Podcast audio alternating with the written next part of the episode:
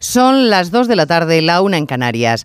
No hemos tenido bastante con el susto del Silicon Valley Bank esta semana y otro pánico generalizado en las bolsas a cuenta de las dudas sobre la viabilidad del Credit Suisse.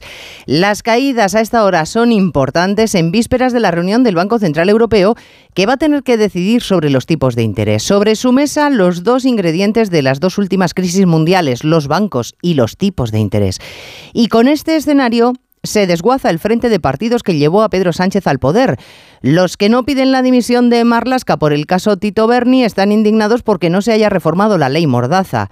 ¿Creen que eso va a poner nervioso a alguien en Moncloa? Pues no parece. Se sacan de la manga y vía decreto una reforma de las pensiones con los ricos y los empresarios como principales paganos. Y ya tienen el argumento que ondear para resistir un ratejo más.